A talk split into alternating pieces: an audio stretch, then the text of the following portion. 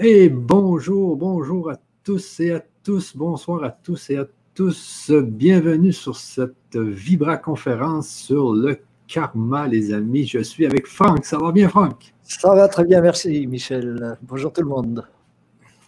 Bonjour, Franck. Donc, en France, tout va bien? Il fait de plus en plus chaud, est-ce que j'ai oh, entendu dire? C'est l'été depuis deux, deux mois et ça continue, apparemment. Ah oui, vous êtes chanceux. Nous, ça commence. On commence à installer nos piscines ici, là, tranquillement, pas vite, comme on dit. Donc, on a hâte que le beau temps arrive. Alors, ce soir, les amis, on parle de karma et je vois déjà qu'il y a des questions dans le chat sur le karma. Ah, super. Oui, oui, il y a déjà des gens qui nous parlent de karma. Euh, donc, avant toute chose, si vous nous entendez pas bien, si vous ne voyez pas bien, s'il y a quoi que ce soit qui ne va pas dans la vidéo, dans la conférence en direct vous nous dites, nous allons vous répondre, les amis. Euh, nous allons régler les problèmes.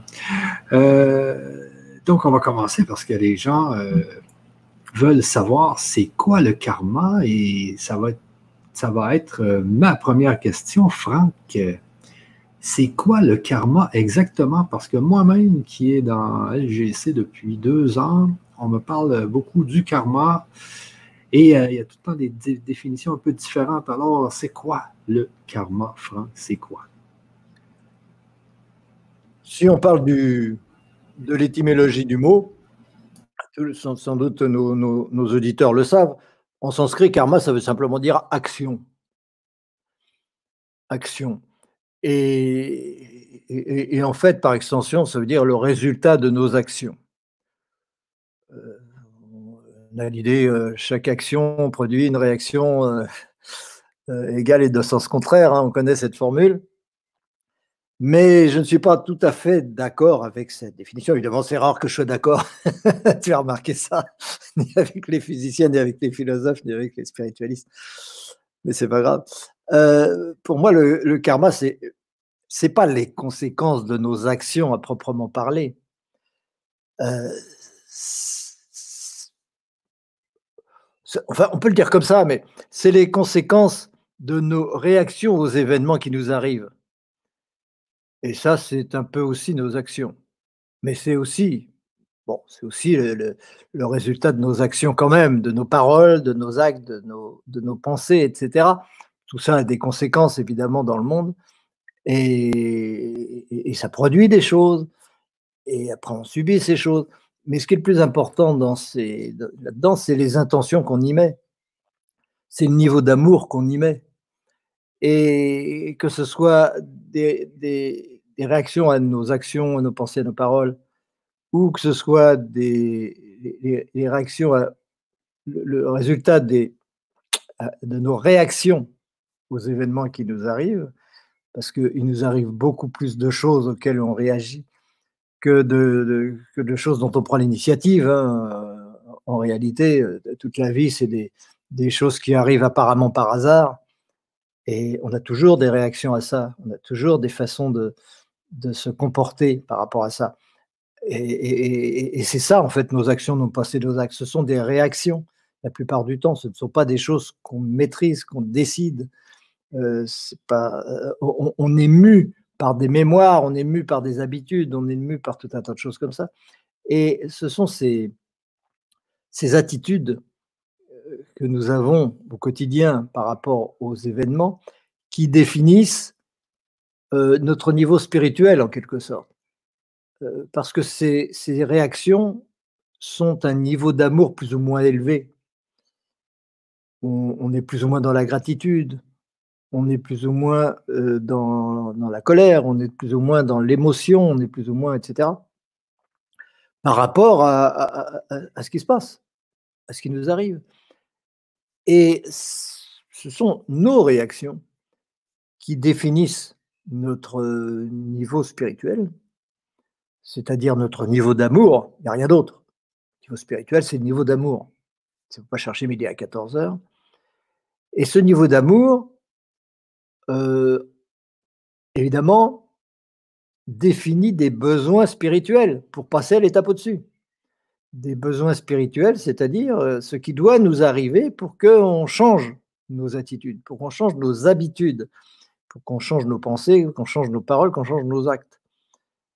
Et, donc, ce sont, ces, besoins spirituels qui s'expriment par les attitudes qu'on a au quotidien, euh, à longueur de temps, par rapport aux gens qu'on rencontre, aux événements qui se produisent, aux situations, aux, choses qu'on considère comme habituelles et, auxquelles on n'a pas du tout l'impression de réagir. Mais en fait, le fait de ne pas réagir, c'est aussi une réaction, comme le fait de ne pas agir, c'est aussi une action, et ainsi de suite. Donc tout ça, ça démontre en permanence un certain niveau d'amour. Et ce niveau d'amour euh, établit ce dont on a besoin à l'avenir pour développer ce niveau d'amour Qu'est-ce que, Quels sont les exercices dont on a besoin pour aller plus loin? Et bon, très souvent, ce sont les mêmes choses qui se reproduisent. Hein. Dans la vie de tout le monde, il y a toujours des, des, habitudes, des situations qui se reproduisent en permanence, etc. Bah oui. Euh, et le but de ces habitudes, c'est justement qu'on change nos attitudes, qu'on commence à aimer plus avec la même situation euh, aimer davantage. Et tant qu'on n'aime pas davantage, ben, les choses se reproduisent pour que euh, finisse par réagir euh, d'une meilleure façon. Et, cela, c'est au quotidien. C'est pas en général la définition qu'on donne du karma, parce que en général, on considère que c'est d'une vie à l'autre, d'une incarnation à une autre, qu'on on emmène avec soi un karma. C'est vrai aussi, c'est vrai aussi.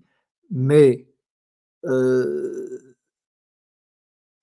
ça donnerait cette impression que c'est quelque chose qu'on subit, quelque chose auquel on ne peut rien changer, alors qu'on peut changer tout ça jusqu'au bout. On peut changer tout ça jusqu'au bout parce que au quotidien, justement, on peut avoir des attitudes qui vont annuler les, annuler les habitudes qu'on a eues et donc annuler nos besoins spirituels, changer nos besoins spirituels. Ça, on en est maître. Et c'est pour cela qu'on est toujours, dans une large mesure, maître de son karma.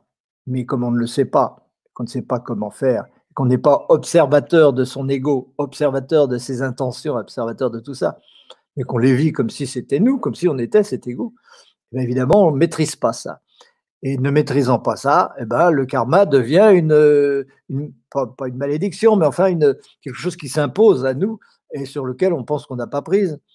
Et, mais de toute façon, à la mort, au moment de la mort, les choses s'établissent une fois pour toutes dans, cette vie, c'est-à-dire que on peut jusqu'à la fin modifier son niveau spirituel et donc modifier ses besoins et donc modifier son karma. Euh, c'est encore une fois toujours une question de niveau d'amour, c'est-à-dire de gratitude, de reconnaissance ou au contraire de, de regret, de remords, de culpabilité, de colère, etc. Ou de rien du tout, ou d'indifférence, etc. Et tout cela euh, nous définit en tant qu'être spirituel. Enfin, en tant que personne spirituelle, plus exactement.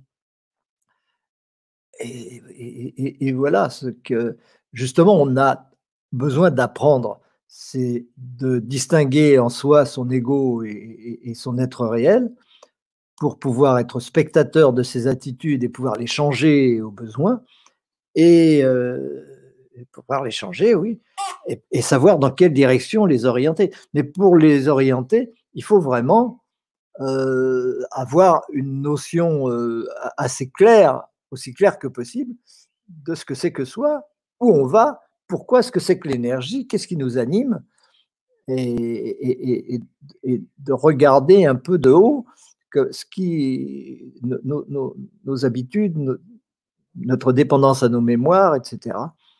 Sinon, euh, on n'est pas du tout maître de tout ça. Et, donc tout commence de toute façon toujours par la connaissance, par la compréhension de soi, etc. Voilà, grosso modo. Et le, karma est, lié à la réincarnation, comme ça. De toute façon, euh, jusqu'à la, jusqu'à la mort, on peut changer les choses. Une fois que notre niveau spirituel pour cette vie est établi une fois pour toutes euh, dans cette incarnation, eh bien, là, on ne va plus rien y changer.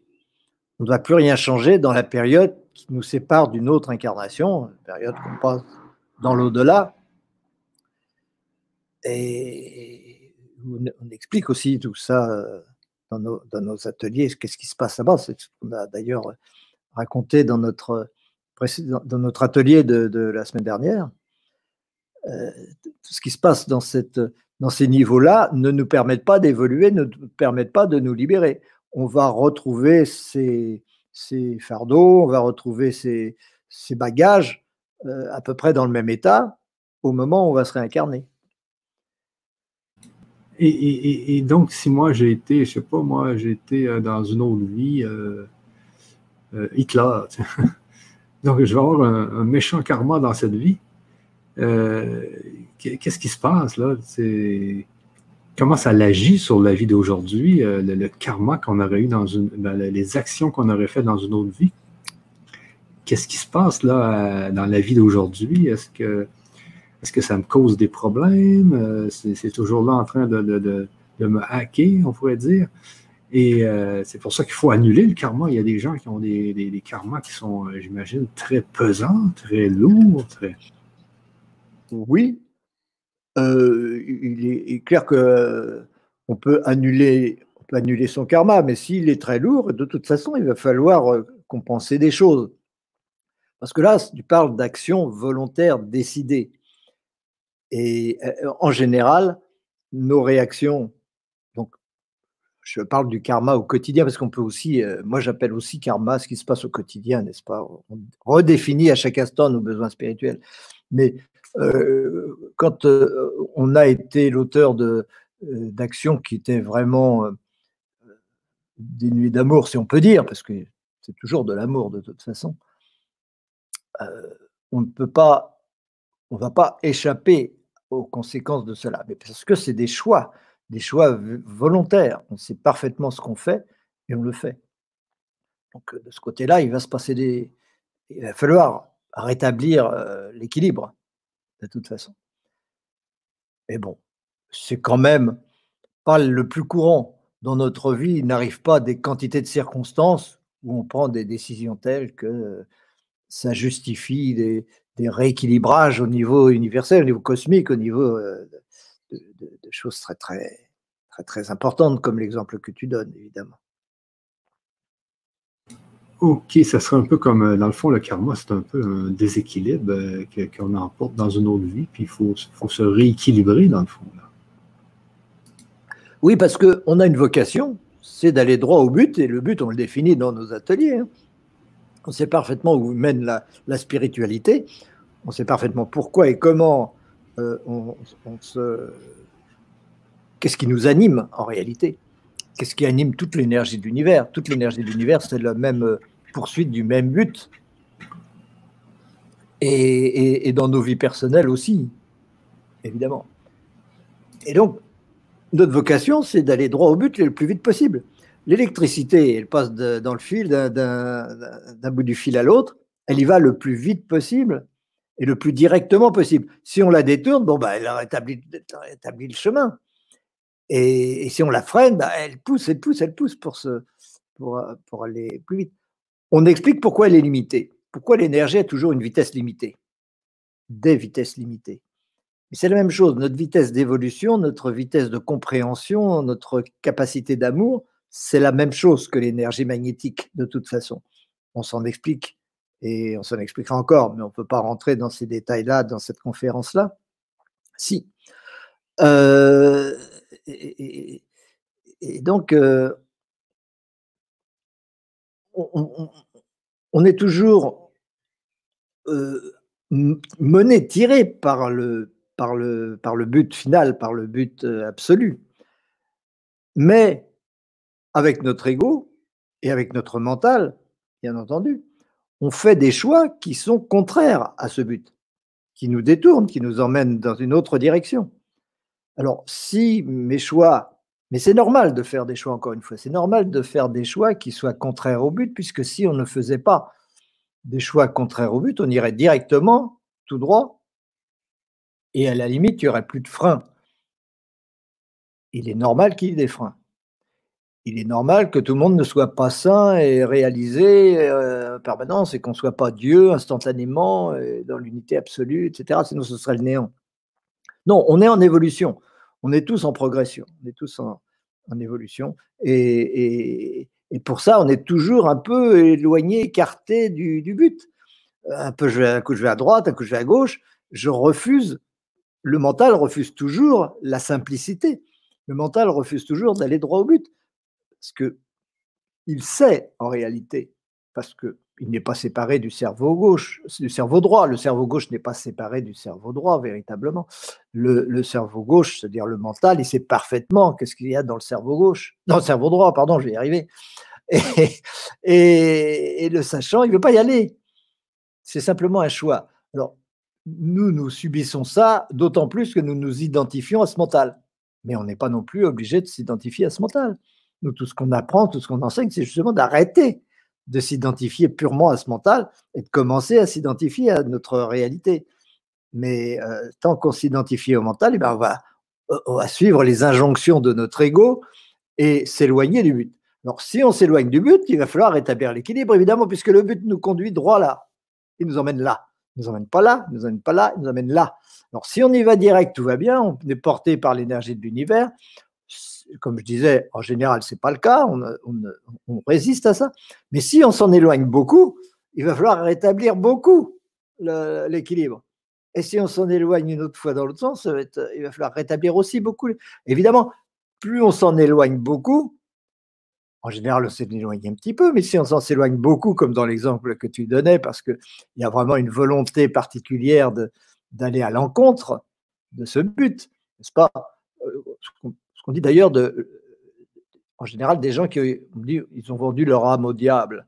Vendre son âme au diable, c'est ça, hein, c'est faire pertinemment et volontairement le choix contraire à ce qu'on sait être la direction juste.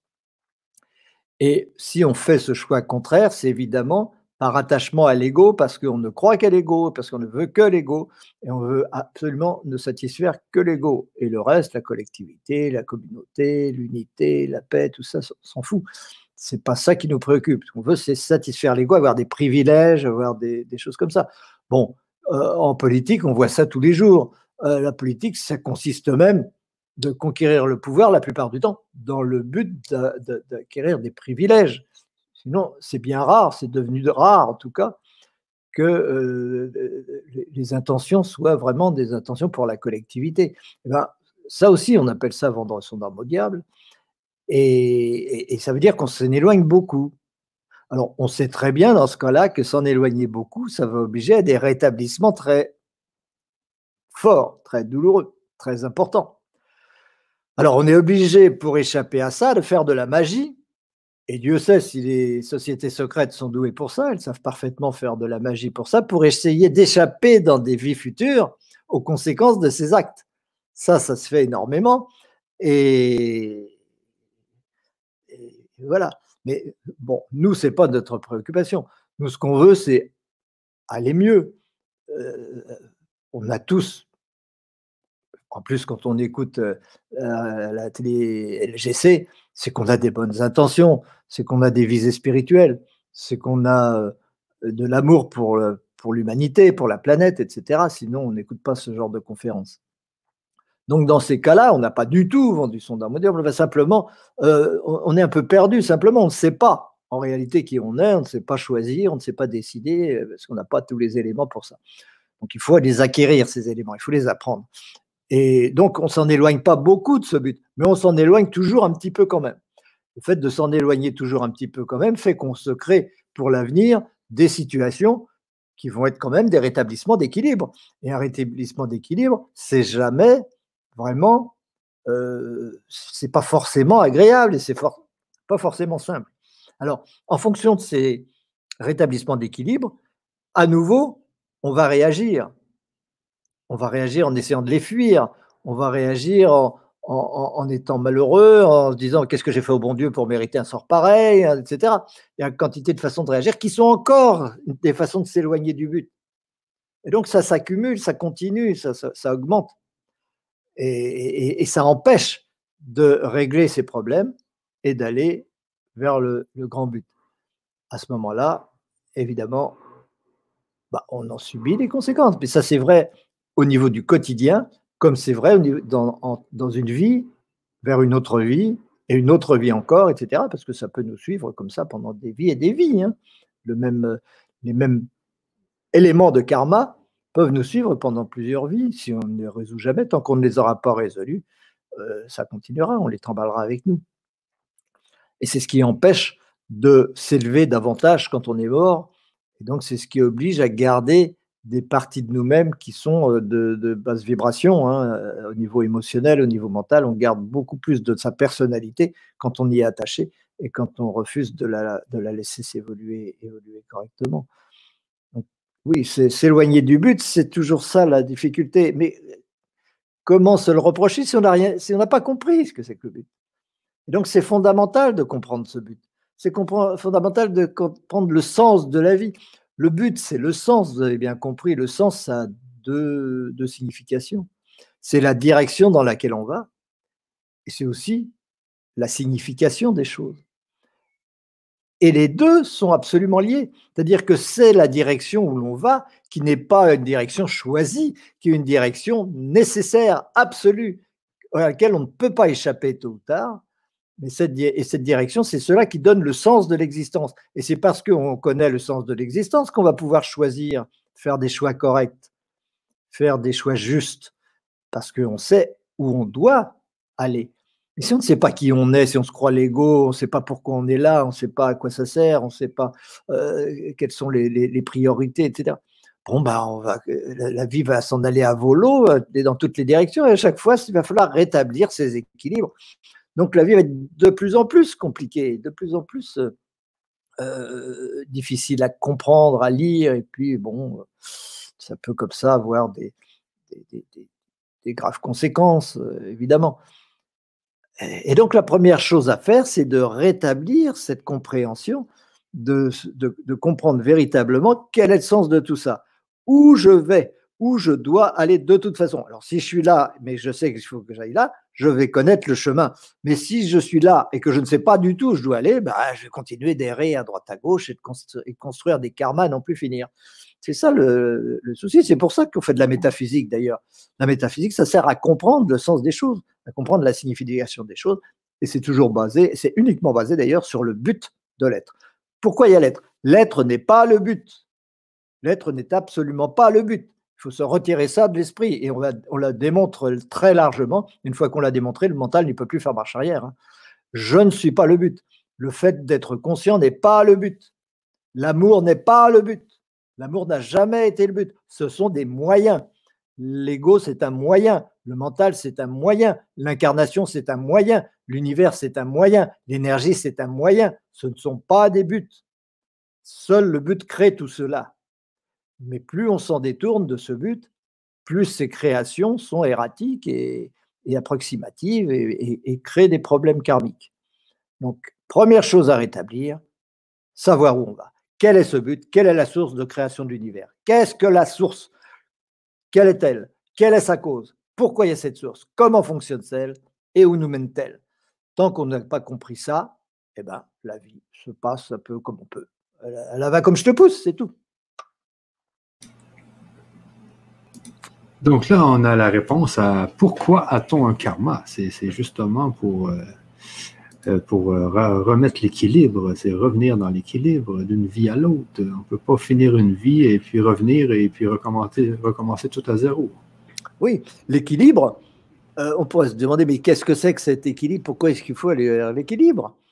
Oui, mais c'est toujours pareil. Tant qu'on n'a pas compris la, nécessité qui domine tout cela et qui engendre toute l'énergie créatrice de l'univers, on ne peut pas savoir où est l'équilibre. Qu'est-ce que l'équilibre? On peut le ressentir. On peut le vivre. On dira, bah là, je suis un peu plus en équilibre que d'habitude, ou là, je suis un peu moins en équilibre, je suis un peu plus déprimé, je fais plus ceci ou cela. Mais euh, tant qu'il n'y a pas cette euh, vision claire de là où je dois aller, il est difficile d'estimer si on est dans le vrai ou si on n'est pas dans le vrai. Et donc, nos intentions, qui sont toutes, de toute façon des parties du grand but, hein, les, tous les buts personnels, les, tous les besoins personnels, tous les, objectifs personnels sont des parties qui contribuent à réaliser ce grand but. Hein. Elles sont d'ailleurs toutes, euh, toutes leurs justifications, leurs raisons d'être. Mais on est là justement, on est ces intentions. je suis à, l'instant présent, je suis une intention prioritaire.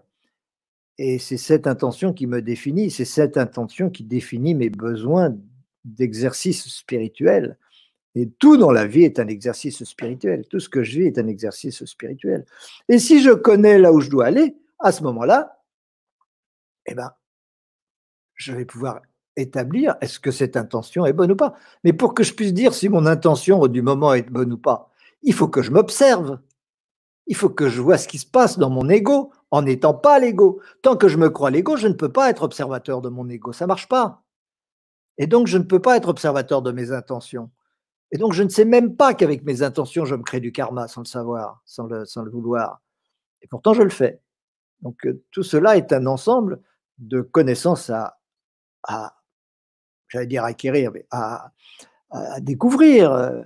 C'est une, euh, un, un état de l'éveil une, une étape de l'éveil absolument essentielle. Si on ne peut pas échapper éternellement d'ailleurs à ces étapes, mais je fais confiance que tous les gens qui nous écoutent, de toute façon, ils sont à la recherche de ça. Donc, ils ont déjà compris qu'ils sont en besoin de quelque chose. Dès qu'il y a une question, la réponse peut venir et on peut entendre la réponse et la comprendre. Tant qu'il n'y a pas de question, il n'y a pas de réponse possible.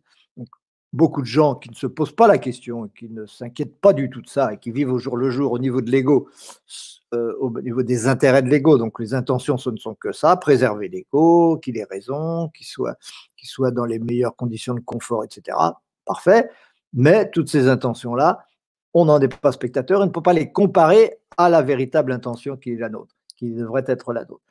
Donc évidemment, euh, dans ces cas-là, il n'y a pas de réponse à apporter. Ça ne sert à rien d'apporter des réponses. Ces personnes-là ne peuvent pas entendre les réponses quand on leur donne. Les réponses, on les donne à des gens qui sont ouverts à ça. Donc, ça ne sert à rien. OK. Donc, euh, pour euh, ça, c'était la troisième question. Pourquoi a-t-on un karma? Donc, la quatrième question, est-ce que le karma, est-ce que c'est le karma qui décide de notre vie? Bah, une fois qu'il est établi, ce karma, il décide. Enfin, ce n'est pas une décision, en fait, c'est une euh, relation de cause à effet, comme on dit. C'est une conséquence directe. Mais par contre, ce qui décide de notre vie, il ne faut pas dire que c'est le karma, parce qu'à ce moment-là, on se dit, bah, j'ai rien à faire, ça va se faire de toute façon, je ne pourrais pas y échapper, etc. J'ai mérité ça dans une vie antérieure, donc euh, il faut que je subisse, point, et puis rien à faire. Si, il y a tout à faire, il y a tout le temps tout à faire. Parce que tout, c'est dans l'instant présent. Le karma, il est dans l'instant présent, il n'est pas dans le passé. Le karma est dans l'instant présent, il n'est pas dans le passé, je le redis. Comme la conscience. L'être est présent, il n'est pas dans le passé. Et donc, si dans le présent, j'ai, j'anime, je, suis ce karma, eh si je veux le changer, c'est dans le présent aussi que je vais le changer. Et pour que je le change dans le présent, il faut que mes besoins spirituels changent. Que ces, éléments de rééquilibrage, que sans le savoir, sans le vouloir, j'ai provoqué, que ces éléments de rééquilibrage n'aient plus lieu d'être, qu'ils ne soient plus nécessaires parce que je prends les devants et je rétablis cet équilibre avant même que les événements qui devraient rétablir cet équilibre aient lieu. Et ça, c'est absolument possible. C'est absolument possible parce que tout est présent. Et c'est dans l'instant présent qu'on est créateur. C'est pas hier. Donc, dans le présent, je vais subir ce karma si bah, je laisse faire. Mais si j'ai compris, si je sais quelle est la, clé, si je sais quelle est la, source de cet équilibre, la, nécessité de cet équilibre, en quoi ça consiste, eh je peux à tout instant changer mes besoins spirituels et faire en sorte que ce karma n'ait plus lieu d'être. C'est ça qui est important. Et donc, je ne subis pas ma vie, je ne la subis que si je redonne toujours le même pouvoir au même karma parce que je ne reprends pas les choses en main, encore une fois, par ignorance, simplement.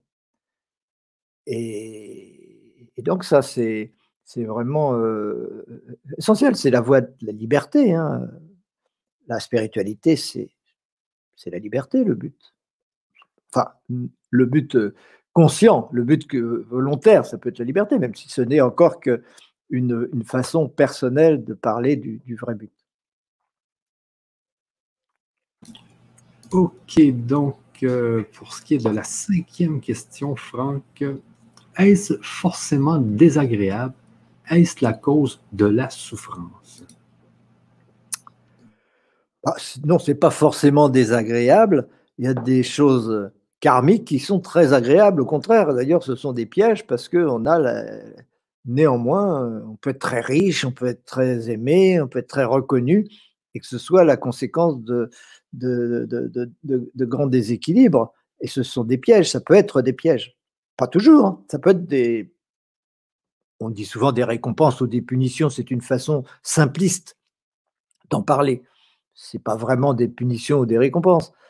Mais euh, bon, évidemment, ça peut être désagréable, ça peut, être, ça peut aussi être agréable. Donc ça, ce n'est pas un critère, ce n'est pas important. Euh, tu me demandais quoi aussi? Ah oui, si c'est la source de la souffrance. C'est ça, c'est, euh, est-ce, que, c'est forcément désagréable? Est-ce la cause de la souffrance? La cause de la souffrance, elle est beaucoup plus générale que ça. La cause de la souffrance, c'est maintenant. Est-ce que j'ai compris ce que j'ai pas compris? Quelle est mon attitude maintenant? Parce que euh, c'est pareil, la souffrance, c'est dans l'instant présent que ça se décide. Dans l'instant présent, en réalité, il n'y a aucune souffrance, puisque c'est l'instant présent. Pour souffrir, il faut que ça dure, il faut que ce soit dans le temps. Or, tous ces sentiments ne sont pas dans le temps, ils sont dans le présent. Sauf que dans le présent, ils donnent du pouvoir aux mémoires, ils donnent du pouvoir à ce à quoi on s'attend, on espère, etc., sans jeu de mots. Et, donc, euh, c'est euh, c'est toujours lié à l'ignorance de toute façon. Il y a toujours une forme euh, d'ignorance qui fait que ne sachant pas qui je suis, ce que je suis, ce que je fais là, à quoi je sers, etc., et comment tout cela, l'univers, etc., se constitue à chaque instant, évidemment, je n'ai aucune maîtrise. Et, et, comme le mental, parce que la souffrance, elle est de l'ordre du mental, hein, elle est même e, exclusivement de l'ordre du mental. Il n'y a pas de souffrance au niveau de l'être je très présent. Donc c'est le mental qui est dans l'espace et le temps, hein. c'est pas c'est pas l'être. Soit n'est pas du tout dans l'espace et dans le temps. C'est l'espace et dans le temps qui sont dans l'être. Comme le mental est dans l'être, le mental n'est pas l'être. Et donc le, fait que le mental et l'espace-temps soient reliés comme ça fait que pour le mental, tout ce qu'on vit, c'est euh, du passé et puis d'expectatives pour le futur, mais jamais le présent. Et le présent, on, on échappe, on l'évacue tout le temps on est toujours un petit peu dans le passé, toujours un petit peu dans l'attente, et on a du mal à être, vraiment présent. évidemment, ce qu'on enseigne, c'est toujours d'être dans le présent, puisque être le soi, c'est être dans le présent. Et c'est pas facile, euh, mais c'est simple. Et, et c'est relativement faisable. Ce n'est pas absolument faisable. On ne peut jamais être totalement et absolument dans le présent. On s'en rapproche toujours il y a quantité de choses à faire pour être plus dans le présent. Et si on y arrive, bon, bah, plus, euh, en général, c'est par moment. Il y a des gens qui utilisent la méditation, qui utilisent d'autres choses, mais tout dans la vie doit être sûr d'être mieux dans le présent, plus dans le présent. Et plus on va être dans le présent, moins il y a de souffrance.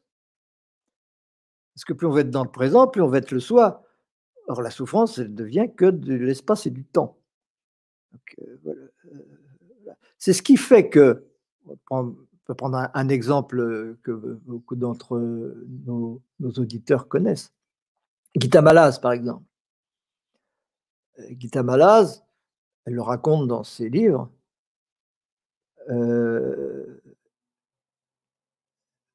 elle a été torturée pendant la guerre par les Allemands. Et il y a eu un moment où, sous la torture, elle ne souffrait plus. Qu'est-ce qui s'est passé à ce moment-là? Ben, C'était, Elle était euh, vraiment reliée au présent. Et en fait, si on veut regarder les choses de façon très objective, en réalité, très, à un niveau très supérieur, la souffrance a servi à l'obliger à être dans le présent. Et à partir de là, on ne peut pas juger cette souffrance. On ne peut pas la considérer comme quelque chose de mal ou comme quelque chose de bien. C'est forcément quelque chose de bien dans ce cas-là. Mais ce n'est pas pour ça qu'il faut le rechercher, évidemment. Euh, on fait tout pour y échapper. Mais si c'est une chose qui se produit, eh ben, ça veut dire qu'on a fait ce qu'il fallait pour ça, mais que c'est simplement un rééquilibrage. Un rééquilibrage qui n'est pas pratique, qui n'est pas agréable, c'est évident, mais c'est un rééquilibrage. Et euh, si on arrive à être dans le présent, euh, tous ces rééquilibrages vont s'éteindre en fait. Parce que le but, c'est justement d'être dans le présent. Donc plus je vais être dans le présent, plus je vais être libéré du karma, c'est bien clair. Alors après, il faut éclaircir tout ça, il faut comprendre tout cela euh, pour que ça devienne un peu une habitude, quoi. Ça devienne quelque chose qui va de soi. c'est là qu'on peut qu'on, va s'apercevoir, ben, tel est un bodhisattva, par exemple. Bodhisattva, c'est dans la même tradition que karma, c'est aussi du, du, sanskrit. Euh, c'est un, libéré, vivant, c'est-à-dire quelqu'un qui est effectivement dans le présent. Et euh, on sait que, bon, un bodhisattva, c'est. Bon, on rigole du, cinéma universel, de la matrice, de l'apparence, de la souffrance, de, tout ce qui peut, de toutes nos émotions, tout ça est extrêmement amusant, vu de loin, vu du, soi. C'est d'ailleurs pour ça que dans la tradition juive, on dit Dieu rit, Dieu rit. Cette phrase qui, qui est en deux mots et qui est extrêmement courte dit tout. Dieu rit. L'absolu rigole de tout ce qui nous arrive. Il n'est pas en train de se dire ça c'est bien, ça c'est mal, hein, ça c'est dommage, ça s'arrête. Non, il rit parce que nous, nous en faisons un cinéma.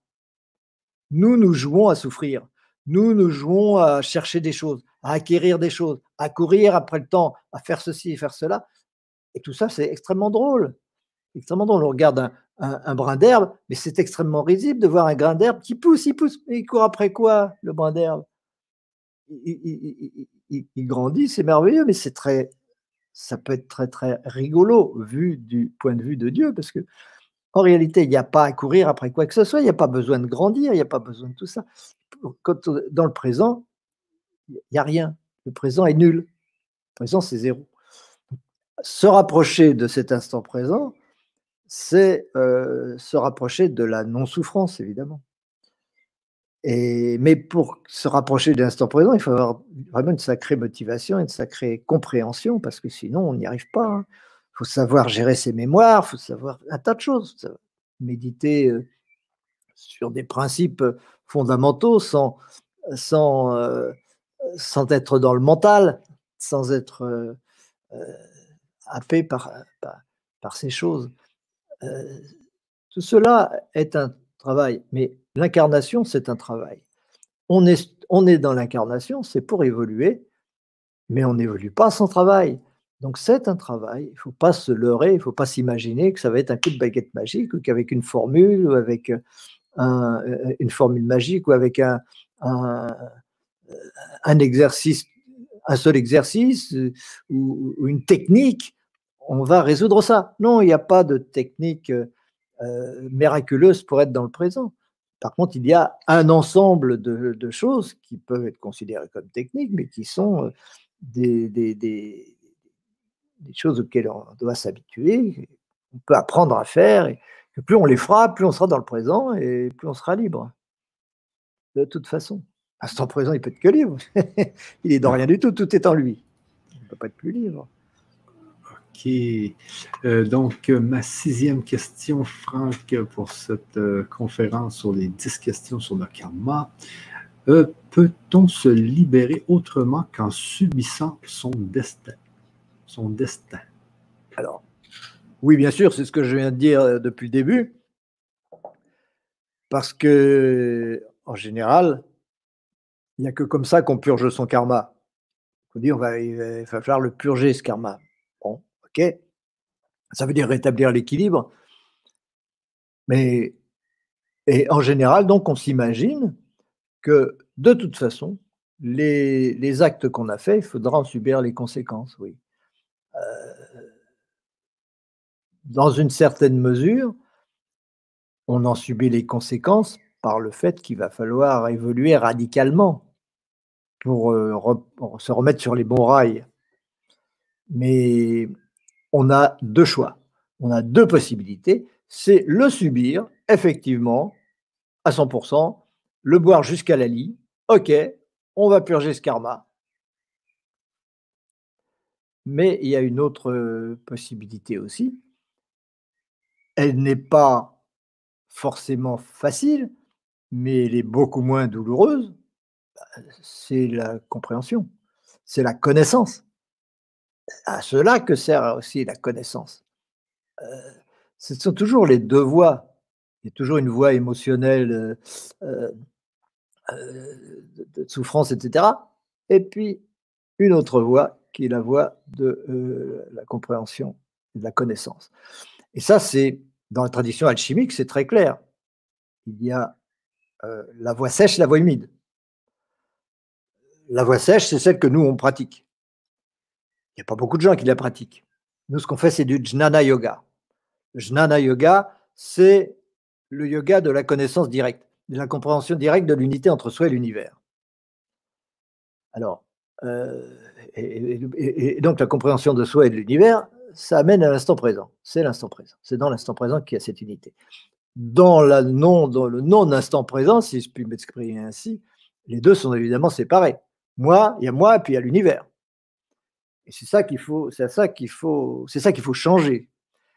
Et donc, si on veut rester là-dedans, eh ben, on reste dans cette séparation. Et donc l'ego va vivre jusqu'au bout euh, ce, purgatoire du karma.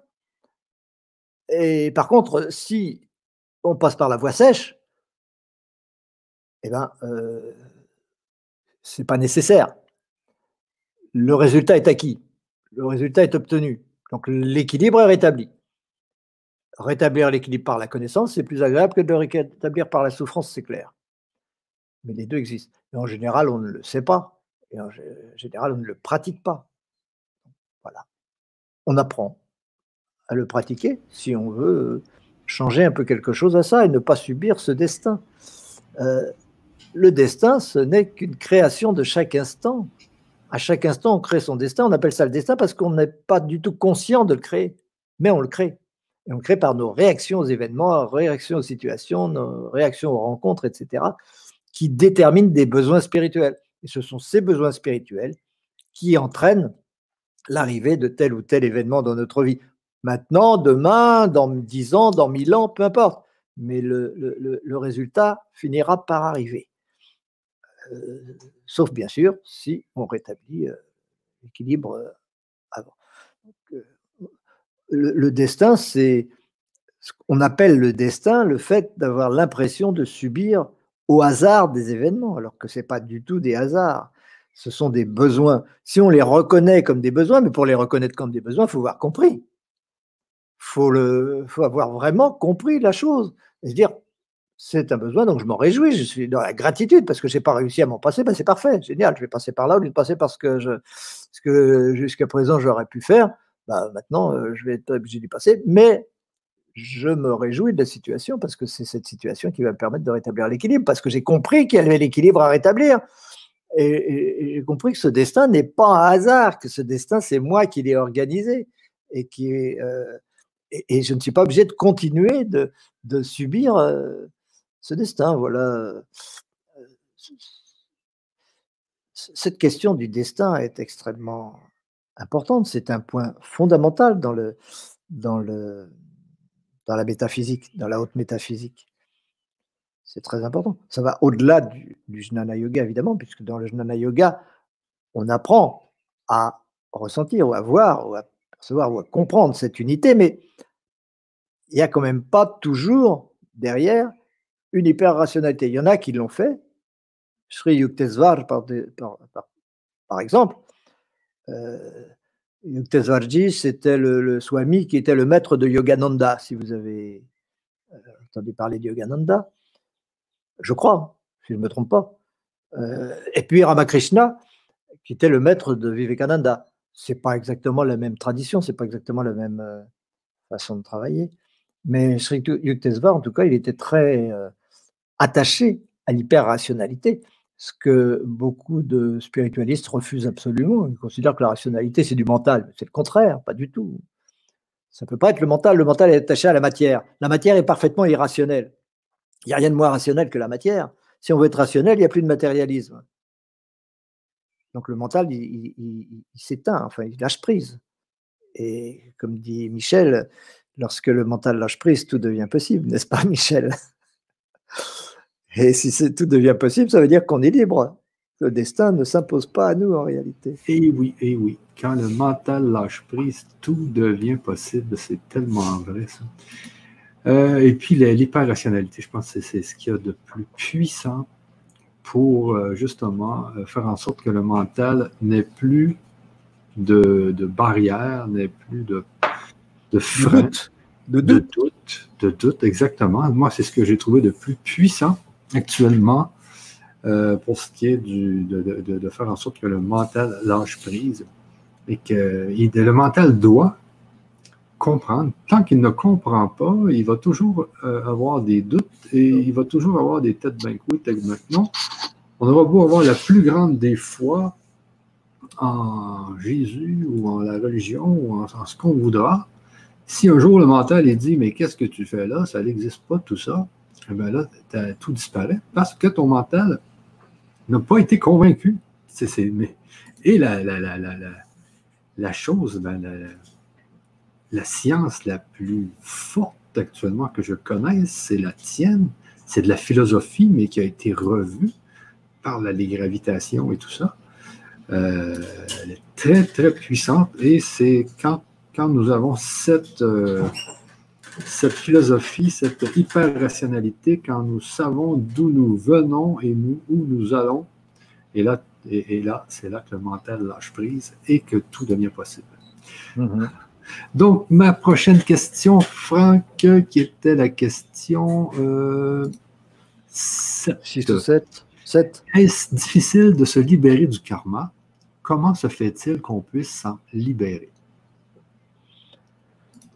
Euh,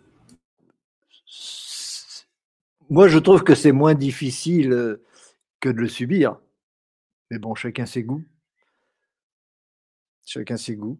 On peut, par paresse spirituelle, par paresse mentale, on peut se contenter de, se contenter de, de, de, ses habitudes, quoi. Et de ne pas. De, de, rester dans, dans ses habitudes de ne, pas vouloir comprendre parce que le mental est craintif, le mental a peur de tout. C'est un poltron, il ne veut pas voir les choses en face, il se met toujours la tête dans le sable. Donc, euh, moi, je trouve que c'est moins difficile de sortir la tête du sable parce qu'il n'y a pas de danger en réalité dehors. Il n'y a pas de danger pour le mental, il n'y a pas de danger pour l'ego, il n'y a pas de danger pour tout ça. C'est le contraire. C'est l'épanouissement de l'ego, c'est la réalisation qu'on obtient quand on sort la tête du sable. Donc, euh, oui, ça peut, ça, peut, ça peut paraître difficile, mais euh, Krishnamurti disait c'est pas plus compliqué que de faire ça. Voilà. Vous voyez les choses comme ça, maintenant vous les voyez comme ça. Ah, bah ça change tout. Ah oui, maintenant vous êtes libre. Bah oui, je suis libre. Alors pourquoi je me suis embêté à souffrir pendant si longtemps? Qu'est-ce qui est le plus difficile? C'est de faire ça ou c'est de souffrir mille vies? Bah, moi, je trouve que c'est de faire ça. Mais faire ça, ça veut dire inverser son regard, c'est-à-dire arrêter de regarder avec le mental matérialiste et commencer à regarder avec l'hyper-rationalité du supramental. Tout le monde a une notion plus ou moins vague du supramental, on sait vaguement que ça existe, ça te m'en a parlé, etc. tout ça n'est pas très très clair et on ne sait pas où il se cache et comment le, trouver, comment le rencontrer. Eh ben, euh, ça demande un petit peu de travail. Nous, ce qu'on fait, c'est un travail en, en 22 ateliers, suivi de 22 autres ateliers. Bon, ça fait beaucoup, beaucoup d'ateliers, ça peut durer un an, deux ans, trois ans, hein, ça c'est comme on veut, mais c'est un travail qui est euh, irréversible après. Irréversible, c'est-à-dire qu'on ne retourne pas en arrière. Lorsque le mental s'est soumis à la vérité, il ne peut pas retourner en arrière parce qu'il n'a plus peur. le fait de ne plus avoir peur, c'est quand même euh, la meilleure chose qui puisse nous arriver. C'est ça qui freine, c'est ça qui entretient le doute. Le doute est une stratégie. Le doute, ça ne va pas de soi. Le doute, c'est une stratégie du mental pour ne pas aller droit au but, justement. On, donne au mental la nourriture dont il a en fait besoin, et c'est un affamé de connaissances en réalité, le, mental, mais il ne le sait même pas. On lui donne la nourriture, il ne la regarde même pas, il ne veut pas le savoir, il a trop peur. Eh ben, si, euh, le, seul effort, le véritable effort, c'est euh, c'est presque un claquement de doigts, c'est que le, le, mental ouvre un peu ses yeux pour dire Ah, mais oui, mais je ne suis pas là pour euh, entretenir l'ego. l'ego n'a pas besoin de moi. pas c'est pas c'est pas ça ma mission. Je rendrai beaucoup plus service à l'ego avec la connaissance, avec la compréhension. Et ça peut aller très vite, en fait. Ça peut aller très vite. Enfin, je disais un an, deux ans, trois ans, évidemment, mais il y en a qui vont dire Oh là, c'est long, euh, moi je sais en cinq minutes et hop, c'est réglé. Mais non, ça ne marche pas comme ça, la spiritualité, ça ne marche pas comme ça du tout. Déjà, estimez-vous, estimez que euh, quelques années, c'est rien. C'est très très peu de choses. Vous avez des moines qui restent enfermés dans leur caverne pendant 50 euh, ans, 40 ans, 30 ans pour arriver au même résultat et dans quelles conditions. Et puis vous en avez d'autres qui mettent 10 vies, 20 vies, 20 vies, 100 vies pour arriver au même résultat, toutes ces vies avec plein de tribulations, de problèmes, de difficultés, de machin, tout ce que vous voulez. Alors, euh, où est la difficulté en réalité? Et le doute est un subterfuge du mental, mais l'impatience aussi est un subterfuge du mental. L'impatience aussi. Et l'orgueil aussi est un subterfuge du mental. Tout ça, c'est des subterfuges du mental pour échapper à la connaissance, par peur. Eh bien, on est là pour rassurer ce mental. Pour rassurer ce mental, il faut lui montrer des choses qui soient incontournables pour lui, qu'il refusait jusqu'à présent, et qui sont confortables pour lui. C'est-à-dire qu'ils ne, qu'ils ne le détruisent pas, qu'ils ne le font pas souffrir, au contraire, qu'ils épanouissent et qui te permettent de passer du mental au supramental et youpi Enfin, je suis moi-même. Et enfin, je peux rendre service à cet ego. Jusqu'à présent, je croyais lui rendre service, mais je ne rendais pas du tout service. Je l'entretenais dans la souffrance, je l'entretenais dans le karma, je l'entretenais dans un tas de choses comme ça. Et maintenant, je vais pouvoir vraiment, en tant que supramental, apporter à cet ego tout l'épanouissement dont, en fait, il a toujours rêvé et dont je l'ai privé jusqu'à présent. Donc, euh, bon, voilà c'est ça le retournement de conscience qui va faire que euh, on va passer de la, de la voie humide qu'on trimballe de vie en vie à la voie sèche qui va être la dernière, la dernière incarnation peut-être. Pas forcément, mais c'est comme ça qu'on se libère des incarnations. Sinon, ça peut durer éternellement parce qu'une émotion qui n'est pas comprise va entraîner une autre attitude non juste, qui va entraîner un autre karma, qui va entraîner, etc et un tas de souffrances qui vont se multiplier. Et comme ça, on ne sort jamais de la route des incarnations. En réalité, on finit toujours par en sortir parce qu'on ne peut pas échapper à la connaissance. Hein. De toute façon, elle nous tire en avant un jour ou l'autre. À force de souffrir, on finit quand même par comprendre. Mais mieux vaut comprendre par la sagesse que par la souffrance. Hein. Et ce que l'homme ne comprend pas par la sagesse, c'est la souffrance qui lui enseigne. Vous connaissez cette maxime? Et elle est juste. Et elle est très juste. Euh, il y a des moments dans la vie où on fait des choix. Intéressez-vous, comme vous le faites maintenant, à nos ateliers, etc. Et vous verrez que la voie sèche n'est pas si difficile que qu'on a pu le croire. Et Franck, donc on arrive à notre neuvième question et c'est pas la moindre. Déjà, déjà, on va s'ennuyer. Oui. Est-ce que tout le monde peut y arriver à annuler son karma? Est-ce que c'est possible pour tout le monde? Oui, c'est possible pour tout le monde, mais pas au même moment. Euh, donc ça revient au même que de dire que c'est pas possible pour tout le monde.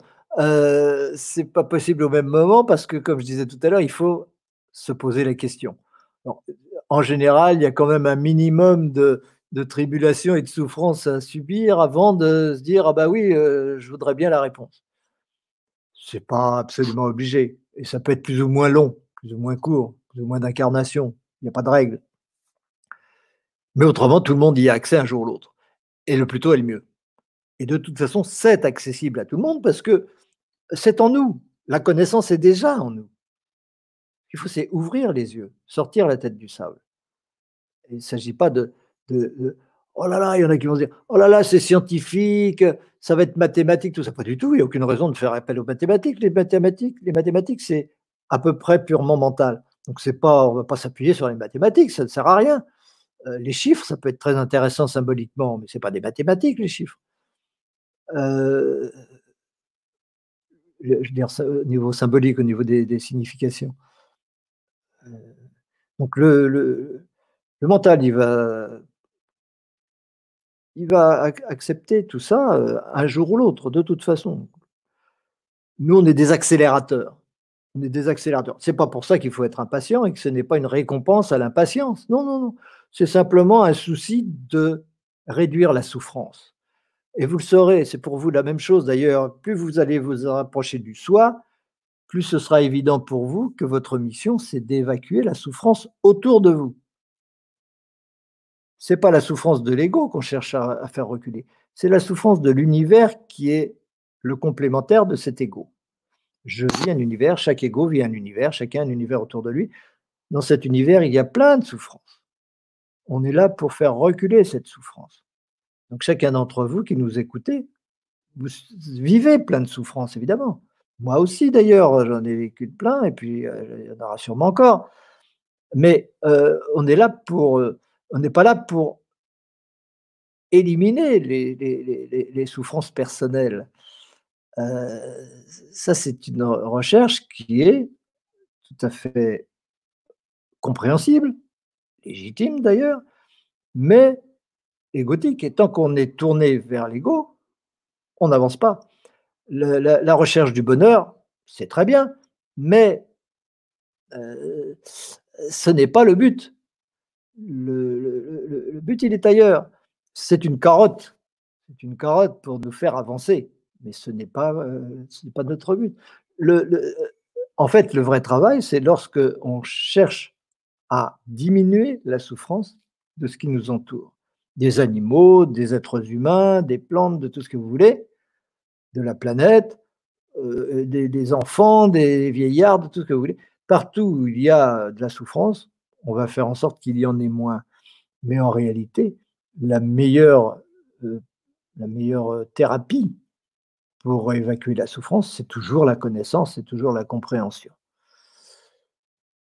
Donc, on va toujours essayer d'apporter ça, mais on ne peut l'apporter que là où il y a question, là où il y a désir de comprendre.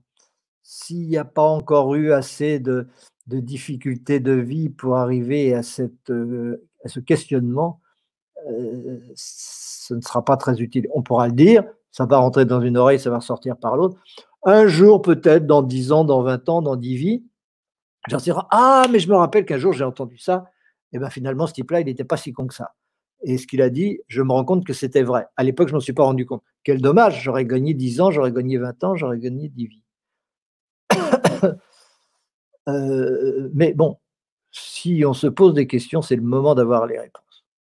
Si on se pose des questions, c'est qu'on a acquis une certaine maturité au niveau spirituel et que c'est le moment. C'est le moment de passer à l'étape supérieure de l'évolution spirituelle qui se fait dans le supramental et qui est déjà l'ouverture à la cinquième dimension, bien entendu, puisque la cinquième dimension, c'est le supramental. J'en ai assez parlé ici. Vous commencez à savoir ça. Et, et, donc, euh, une pyramide de l'évolution spirituelle, comme il y a une pyramide de, de, de l'évolution tout court. Et on passe comme ça de façon d'avancer spirituellement on passe à d'autres façons d'avancer. Je vous disais, on fait du jnana yoga, évidemment. Euh, mais au début, quand on débute, c'est le bhakti yoga. Euh, c'est l'amour, c'est la dévotion, c'est l'identification à une image, c'est l'amour de quelqu'un, d'une personne ou de l'humanité, etc.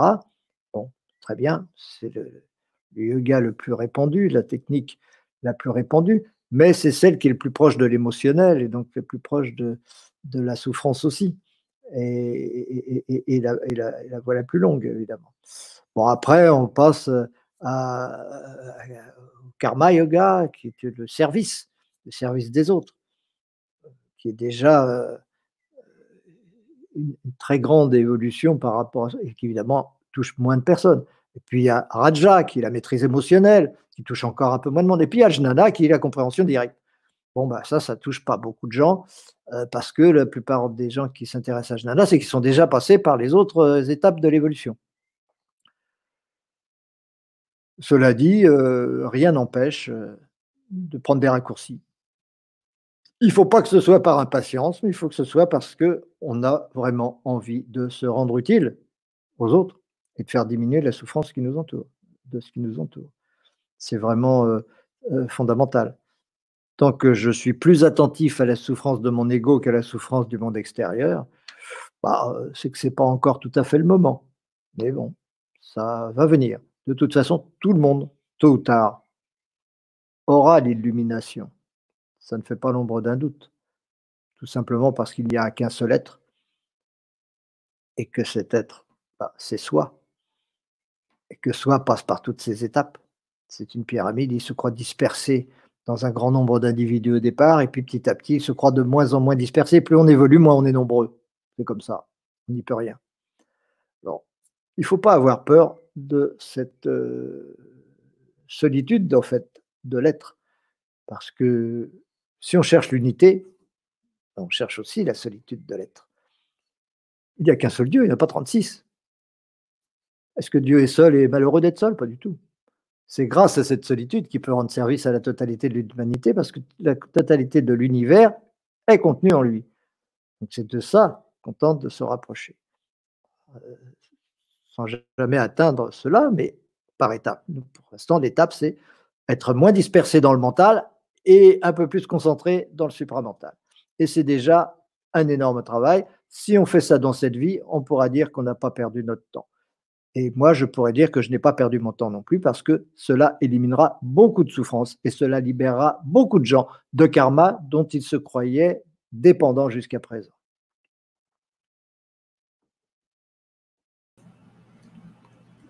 Et donc, Franck, j'arrive à ma dernière question. Y a-t-il une technique pour cela et est-ce long? Y a-t-il une technique pour cela et est-ce long?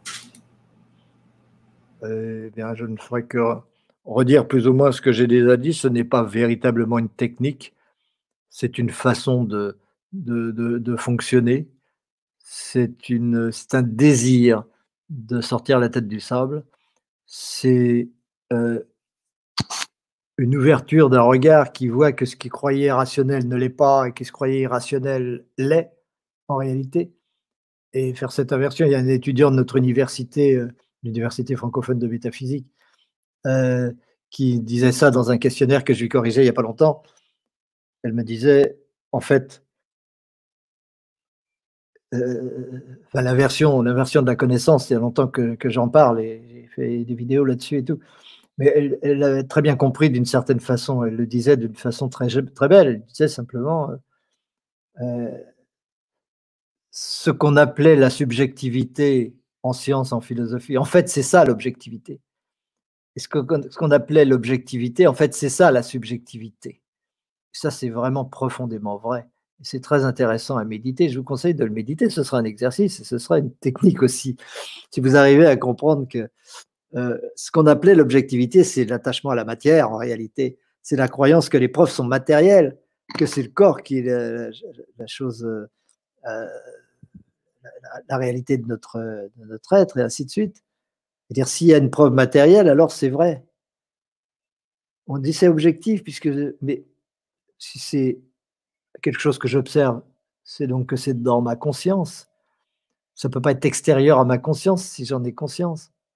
Je ne peux pas avoir conscience de quelque chose qui ne soit pas dans ma conscience.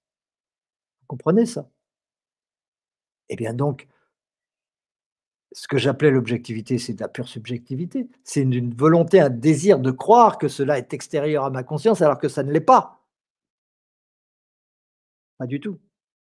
Est-ce que je croyais de la subjectivité en disant tout part de soi, toute la création part de soi? C'est ça l'objectivité, c'est ça la réalité. Enfin, objectivité, subjectivité, c'est pas le, forcément le, terme qui mais quelque part, objet, ça veut dire que c'est extérieur, et subjet, ça veut dire c'est soi. Donc, euh, la vraie science est purement subjective, absolument subjective. D'ailleurs, il y a des épistémologues, euh, Husserl, Bachelard, d'autres, qui ont défendu cette position-là scientifique, que euh, c'est à partir du sujet qu'on peut comprendre les choses. Alors que la plupart des physiciens, puisque c'est physique, c'est extérieur, et puisque c'est extérieur, c'est qu'on croit à la réalité matérielle des choses, et on appelle ça l'objectivité, mais cette objectivité est totalement erronée, c'est totalement faux, parce que la matière n'est pas du tout une réalité indépendante de la conscience. il est évident que tant qu'on croira à l'objectivité de la matière indépendamment de la conscience, eh ben on continuera sans aucun doute à être dépendant du karma. Ça, c'est clair comme de l'eau de roche. Et si un jour on veut, parce qu'on en a assez de traîner euh, dans, les, incarnations, si un jour on commence à, véritablement euh, vouloir comprendre et, sortir de cette, cette route des incarnations, même si, bon, j'ai rien contre l'incarnation, l'incarnation est la plus belle des choses, mais on est là pour en sortir. Euh, ce jour-là, on se rend compte que tout est dans la conscience. Et c'est à ce moment-là que se fait cette inversion mentale, cette révolution mentale. Vous comprenez? C'est cette inversion-là qui fait que, à partir de là, puisque tout est en moi, je suis forcément amour. Forcément amour. Forcément tout amour. Et si je suis tout amour, à quoi cela me servirait-il de subir encore du karma? Même si j'ai fait les pires choses dans le passé, peut-être, mais j'ai fait ça. Donc si j'ai fait ça, je n'ai plus besoin de subir ce karma. Le travail est fait, ça y est. Et le travail est fait parce que j'ai cessé de croire à la fausse rationalité qu'on appelle en fait matérialisme, qui est en fait du matérialisme, pour désormais me tourner vers la vraie rationalité, qui elle est purement subjective. C'est la connaissance de soi, la connaissance de la conscience qui permet de comprendre l'univers. Aristote le disait, euh, Platon le disait, euh, tout le monde le disait. Euh, et, oui, et, il avait bien raison. Plein de choses comme ça qu'on retrouve dans l'Antiquité, qu'on a évacuées il y a 300 ans, grosso modo, mais qu'aujourd'hui il est temps de retrouver. Mais avec des éclairages nouveaux qui sont cohérent avec l'ère du verso dans lequel nous sommes, nous entrons en tout cas, et qui nous permettent de développer ce supramental, qui est l'étape supérieure du mental, tout simplement, et donc d'entrer dans cette cinquième dimension, qui est ce qui nous appelle aujourd'hui. Et si on est tous en recherche comme ça de, choses nouvelles, de techniques, de, de, de découvertes, de compréhension, de, de spiritualité, c'est parce que on est très branché sur ce besoin de passer dans la cinquième dimension. Évidemment, y passer, ça veut dire lâcher les freins. Eh bien, on est là pour lâcher les freins.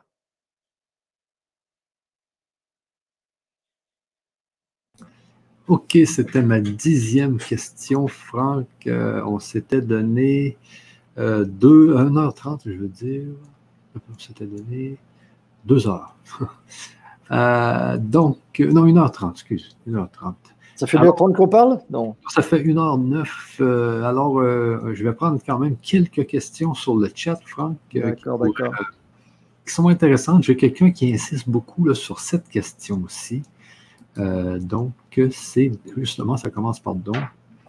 Il n'y a pas de paradis et d'enfer. Donc, il n'y a pas de paradis et d'enfer.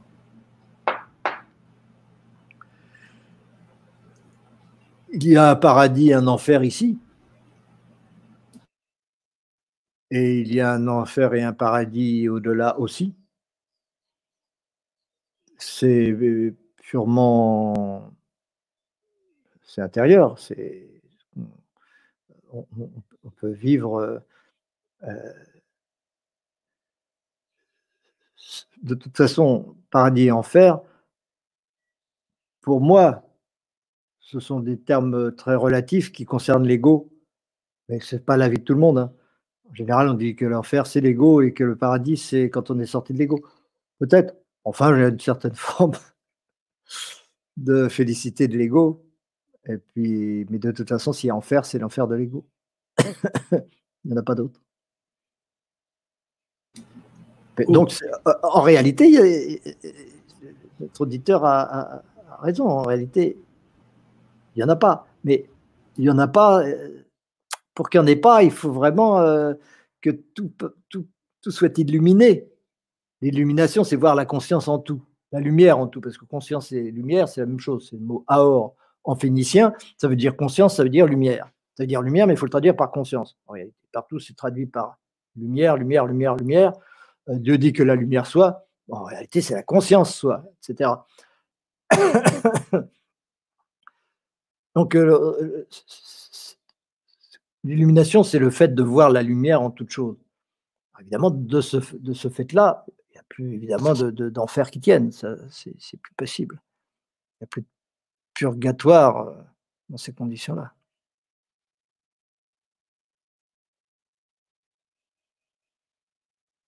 Mais encore. Euh, Martine nous dit euh, Qu'y aura-t-il après la dernière incarnation?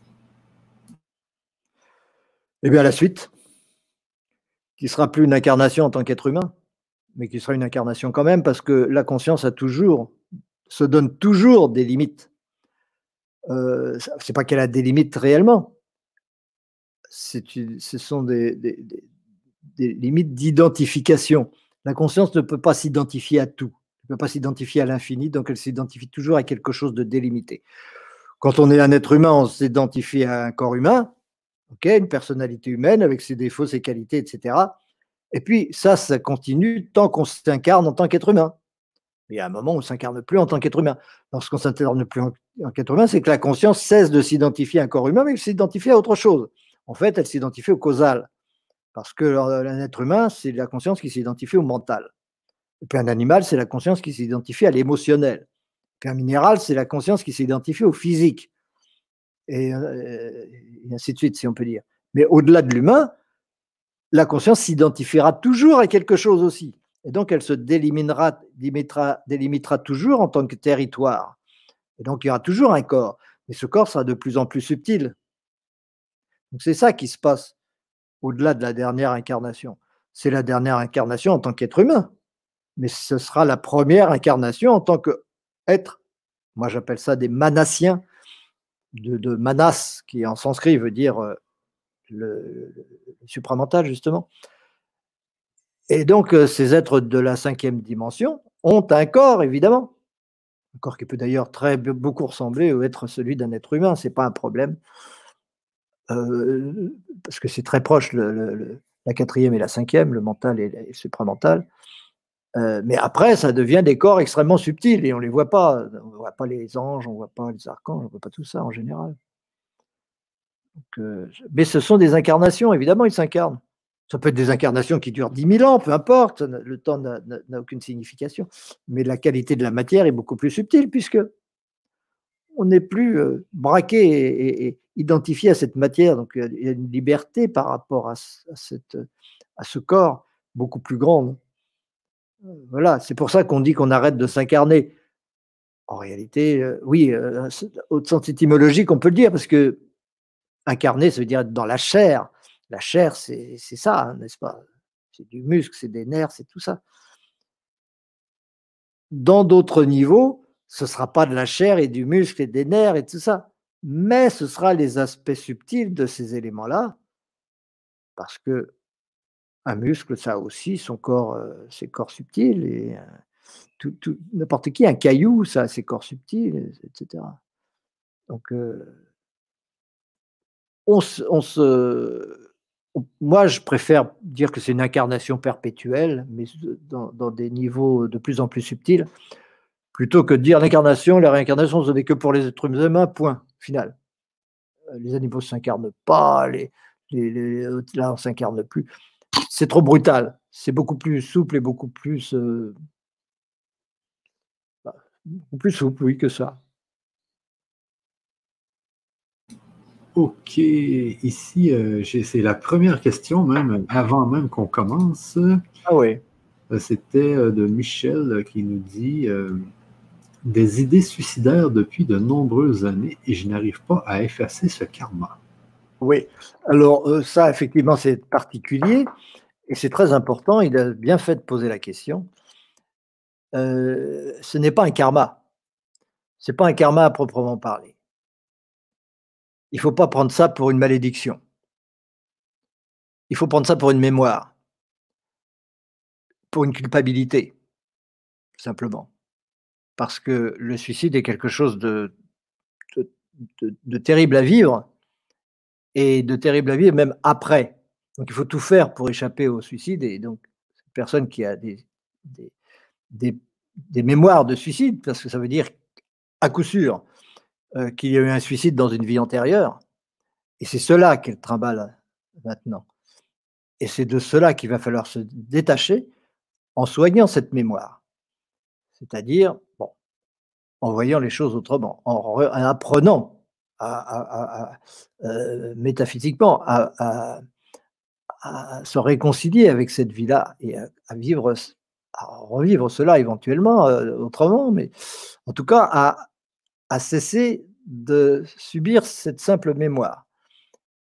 Ça demande évidemment un certain travail et peut-être de l'aide aussi euh, qui peut être apportée par des personnes euh, concrètes. Hein, qui peut d'ailleurs, si cette personne veut te contacter, Michel, directement, ou, te contacter la radio, enfin la LGC, on, pourra lui indiquer une personne qui pourra l'aider à libérer la personne qui, dans une vie antérieure, s'est suicidée, et non pas lui.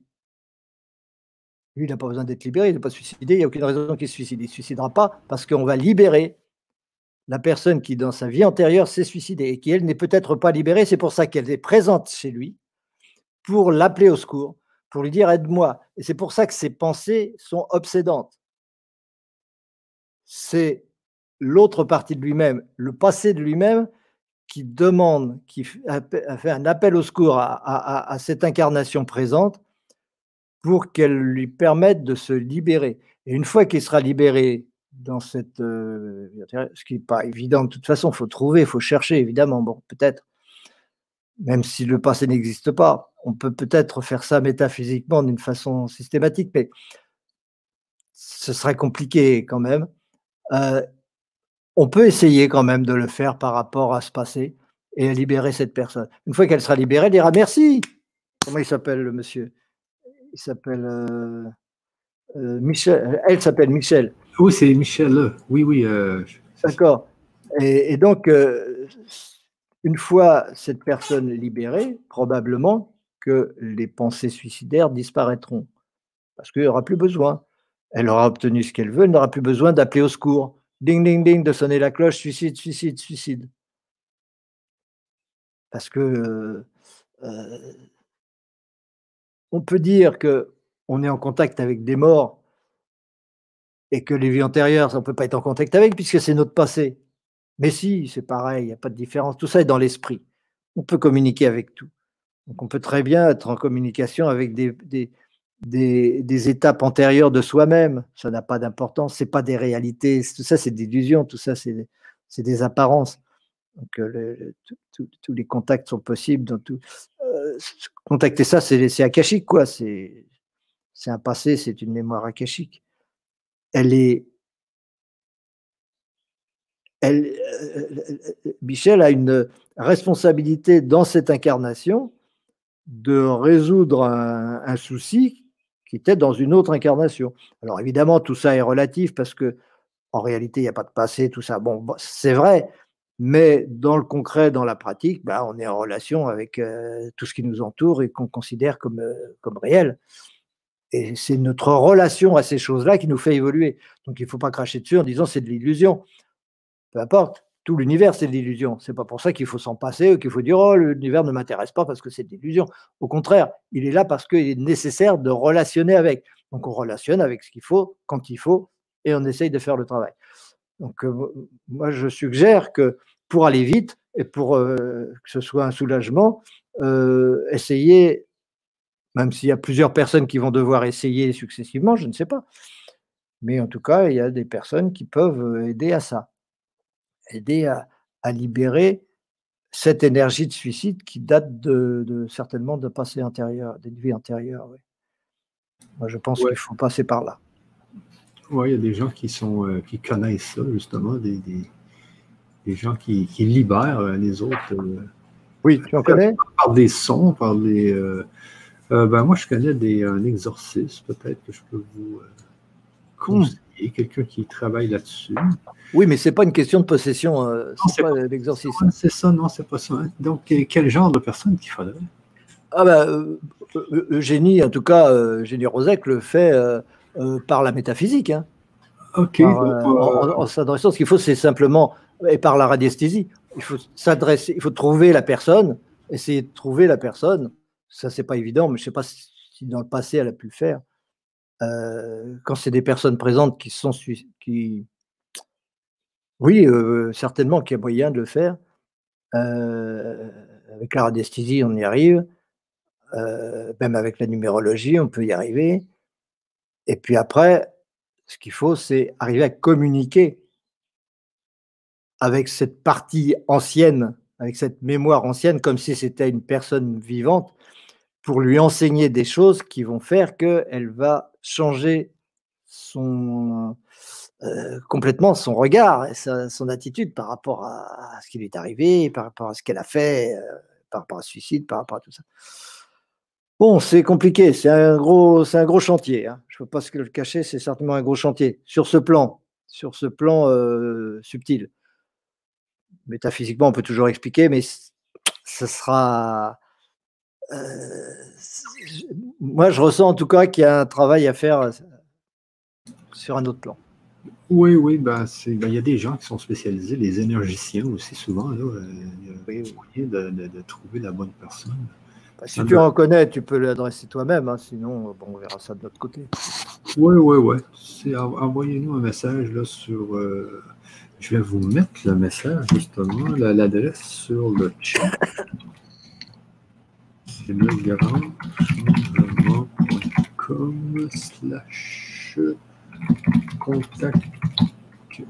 ben, je pense que Génie Rosac, elle pourrait très bien faire ça. À la réflexion, je pense que ça ça lui ferait pas du tout peur. Ouais, bah c'est bon, parce que c'est pas le seul. Regarde, j'avais justement une autre personne ici de savoir, ma souffrance est telle que je me demande comment survivre. Donc, il y a vraiment beaucoup de gens qui ont. Oui, mais bien sûr, mais c'est normal. En plus, on est dans une période où les énergies sont tellement. Enfin, les énergies, c'est une façon de parler aussi, mais bon, euh, on, est dans, la, dans, dans, le, dans le monde euh, apparemment matériel, donc on en tient compte, où les énergies sont si puissantes que ça secoue énormément. Et, des fois, c'est difficile à supporter. Ça met en évidence tellement de choses qu'on n'avait pas vues, qui étaient restées cachées pendant longtemps. Ça, c'est l'air des révélations, hein, c'est tout. C'est l'élévation vibratoire qui fait ça. cette élévation vibratoire, c'est notre passage en tant qu'humanité du mental vers le supramental. On est là pour ça. C'est une ascension, comme on dit. Et, et, on a choisi cette incarnation à cette époque pour ça. Et donc, on assume. Il ne faut pas paniquer en se disant Oh là là, c'est trop dur, j'arriverai pas si on y arrivera, on est venu pour ça. Mais il faut déjà avoir compris qu'on est venu pour ça et avoir déjà compris qu'on n'est pas seul à pouvoir euh, faire le boulot et qu'il faut s'entraider. Et on est là pour s'entraider, on est là pour faire reculer la souffrance et on est là pour que tout cela se libère et que le, passage dans cette cinquième dimension soit cool, que ce soit pas euh, dramatique, que ce soit pas besoin de se suicider. Euh, bon, c'est facile à dire comme ça, mais il faut parler, il faut parler. C'est ça, c'est ça. Euh, donc, pour ceux là, qui, veulent, euh, qui veulent aller plus loin, euh, vous avez le produit annuler votre karma, annuler son karma. Je vous le mets dans le chat Alors, c'est une, suite, ça fait partie du niveau 2 du projet métaquantique. Donc, c'est une suite et une, élongation, on pourrait dire. C'est-à-dire que dans le, niveau 2, il y avait 22 euh, ateliers, mais maintenant, c'est distribué sur euh, des mois et des mois et des mois. Donc, euh, on reste toujours présent avec vous pour justement annuler son karma. Et vous allez voir, en bonus, vous avez plusieurs ateliers là, sur la confiance en soi, la foi, etc. Vous allez voir. Déjà, sur la mort aussi. Hein. Sur la mort, il y en a déjà plusieurs euh, ateliers sur la mort.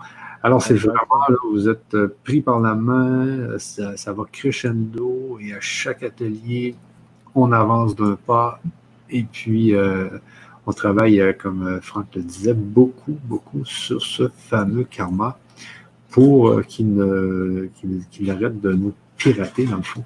Ouais. Disons que c'est pas le, disons que c'est le but pour les gens, mais c'est pas le vrai but. Euh, c'est accessoire en fin de compte.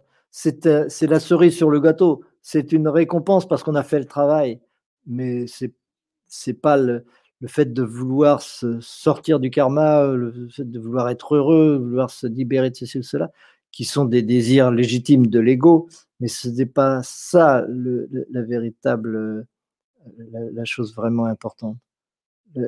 Tout cela, ce sont des conséquences de la connaissance, ce sont des conséquences automatiques. Il n'y a pas besoin de les, rechercher.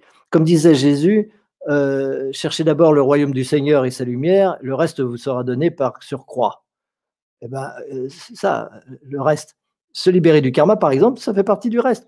Mais euh, chercher le, le royaume du Seigneur et sa lumière, c'est quoi? C'est chercher l'illumination c'est chercher la compréhension de ce que c'est que soi, par principe. Donc euh, voilà, le jour où on a soif de, connaître le sens de l'existence, est-ce que c'est que soi, est-ce que c'est que l'univers, etc., autant qu'on a besoin de respirer, tout le reste euh, s'évanouit. Et il n'y a plus de traces de, de, de tentation de suicide ou de choses comme ça, c'est terminé, ça ne peut plus avoir de place. C'est ça, exactement. Euh, donc ici, on va... Ça 27 Donc ici, on va faire une autre question. On va te donner une autre question, Franck, de Bernadette. Et comment naissent les intentions? Sont-elles soufflées par le grand but pour correspondre aux besoins spirituels au niveau vibratoire du soi? C'est un rapport de force entre euh, la source d'énergie unique qui est le but, effectivement, et qui, est la, euh, la, source d'énergie de toutes les intentions, mais il y a aussi les résistances du mental et de l'attachement à l'ego qui détournent et qui colorent cette, cette, ce, but en intention, justement. Le grand but devient une multitude d'intentions. On les dispatche. Euh, et, chaque personne, à un moment, a une intention qui est délimitée je le dis comme ça, mais on ne pense jamais à ça. On ne se dit pas, bah, je suis en train de délimiter mon intention. Non, on a tous des intentions, on ne vit que par des intentions, nous sommes des intentions, et ces intentions sont toujours limitées. Elles sont toujours limitées parce qu'il n'y a pas d'intention infinie. L'intention infinie, c'est la source de l'énergie. Donc personnellement, on n'a toujours que des intentions euh, partielles. Et, et c'est un rapport de force entre cette intention personnelle, qui en général est tournée vers l'ego, et le grand but qui, qui fait qu'on euh, va plus ou moins droit, on va plus ou moins vite, etc. Alors, euh, ce qu'on apprend, c'est à lâcher prise, que le mental lâche prise par rapport à des intentions égotiques pour être de plus en plus branché sur une intention universelle. Donc, euh, c'est ce, ce, rapport de force qu'on travaille, en fait. Donc, réduire la peur, augmenter l'amour. C'est pas, c'est pas autre chose que ça. Mais ça ne se décrète pas. Ça sert à rien de répéter amour, amour, amour. Euh, je me regarde dans la glace, ah, j'aime l'univers, j'aime le monde, je m'aime, etc. Ça, ça n'avance pas à grand chose. Euh, parce que le, problème n'est pas là. Le problème, il est mental. Le problème, il est dans les freins qu'on met à l'amour. Et les freins sont du niveau du mental. Donc c'est sur le mental qu'il faut travailler. C'est sur le frein qu'il faut travailler. C'est pas sur l'amour. Personne ne va développer l'amour parce qu'il veut développer l'amour. On va développer l'amour comme résultat automatique à partir du moment où le mental aurait fait le travail. Le mental, seul le mental peut faire le travail pour notre évolution, il n'y en a pas d'autre. Euh, ça veut faire bondir un tas de gens qui nous écoutent et qui sont dans la spiritualité depuis 20 ans et qui disent depuis 20 ans on essaye de détruire le mental. Bah, euh, ok, ça sera un karma de plus qui fera que dans une vie future, bah, ils accepteront de travailler avec le mental parce que c'est le mental qui va devenir supramental. C'est pas autre chose. L'amour, il est déjà là, il est déjà euh, tout près. C'est le robinet qu'il faut faire varier, le robinet de l'amour. C'est pas l'amour lui-même. On peut pas accroître l'amour. L'amour, il est total, il est il n'y a pas de, de, de, limite, c'est le mental qui lui donne des limites. Donc on va travailler sur le mental pour qu'il lui donne moins de limites. Vous comprenez le processus? C'est pour ça qu'on travaille avec la rationalité. Mais c'est un cheminement qu'on ne découvre que rarement et lentement. Pendant longtemps, on s'imagine que le mental est un ennemi ou que l'ego est un ennemi. Pas du tout. C'est un filtre. Ce sont des filtres eh ben, ces filtres, ils sont tout petits, ils laissent passer juste une petite intention euh, égotique. Eh ben, on étend ces filtres pour qu'ils soient de plus en plus un, grand filtre avec des grandes, grandes ouvertures où il peut passer beaucoup d'amour. C'est tout. C'est comme ça que l'amour se développe. C'est par la compréhension que l'amour se développe. C'est pas euh, en se forçant ou en se décidant ou en, ou en, se poussant ou en se tirant. Non. L'amour, il ne demande que se manifester. Il faut freiner moins avoir moins peur. Pour avoir moins peur, il faut comprendre davantage. C'est pas compliqué, c'est très simple. Mais après, il faut le faire. Tout seul, c'est parfois difficile, donc on est là pour vous aider, c'est tout. Et ça marche. il y a plein de gens qui ont leur envie de changer par ça, bien entendu. Les gens qui, je reçois des fois des témoignages de gens qui me disent du jour au lendemain, mais ça y est, ça fait 20 ans que je cherche l'illumination de, de, tous les côtés, dans toutes les, dans toutes les traditions, tous les séminaires, tous les machins. Et puis là, aujourd'hui, ça y est, j'ai compris, c'est fini. Le monde a changé. L'univers a changé pour moi. Après, je ne les revois plus des fois. Hein. Ils, disparaissent de mon univers, ils, sont, ils, se sentent libres. Bon, c'est bien. Ok, donc une dernière petite question ici. Euh, donc, à notre époque, il se trouve des possibilités de correction presque instantanée de nos karmas. Quel gain de temps? Comment? Quel quoi? Quel gain de temps? Il dit ah, bah oui. Il se trouve des possibilités de correction instantanée de nos karmas. Quel gain de temps? Oui, oui. Et l'expression quel gain de temps, elle est sympathique, mais en réalité, c'est quel gain de souffrance. Parce que le temps, on s'en fout, on a tout le temps. Hein. Euh, ça fait déjà des, des, siècles et des millénaires que qu'on essaye de s'en sortir euh, et de sortir de la condition humaine. Et, on peut mettre encore 10 vies, c'est pas très grave, ça changera pas grand-chose. Il hein. ne faut pas être impatient. Par contre, quel gain de souffrance Oui, parce que si ça dure moins longtemps, ça veut dire qu'on va beaucoup moins souffrir. Pas soi, mais tout l'univers. Parce que chaque fois que je souffre, je fais souffrir l'univers. Vous avez remarqué ça de toute façon. Quand vous souffrez, vous faites souffrir les autres. Hein. Vous leur rendez la vie impossible. Hein. C'est contagieux la souffrance, faut pas croire. Et, le jour où, vous êtes dans la paix, ça aussi c'est contagieux. plus vite on y est, moins il y a de souffrance. Et c'est ça qu'il faut viser. C'est pas de gagner du temps. Évidemment, on en gagne. Évidemment, on en gagne. Le temps, c'est pas une valeur. C'est pas ça l'important. C'est la souffrance qui est une réalité. Le temps, c'est une illusion. OK. Alors, Franck, je pense que c'était. Euh, on n'aura pas le temps d'en faire d'autres parce que cette vidéo doit durer que 1h30, les amis. Oh non, on ne va pas faire nos 22 ateliers en 10 minutes. Hein. C'est ça. Donc, euh, je vous remets l'adresse si vous êtes intéressé par ce produit. Donc, c'est vraiment le niveau 2 l'élongation du niveau 2, il y a du niveau 4 et du niveau 3 du projet Métaquantique. Donc, on a vraiment fait un nouveau produit qui est accessible à tout le monde. Parce que ce n'est pas tout le monde qui pouvait prendre le niveau 4, niveau 5 euh, dans le projet Métaquantique. Alors là, vous avez vraiment le nouveau produit. C'est euh, deux ateliers à presque tous les mois, Franck, si je me souviens bien. Euh, donc, vous allez voir, allez voir la page. C'est bien décrit qu'est-ce qu'on vous offre. Vous avez déjà des ateliers qui ont été tournés, donc il y a déjà beaucoup, beaucoup de bonus. Et puis, ben, vous allez voir les prochains ateliers.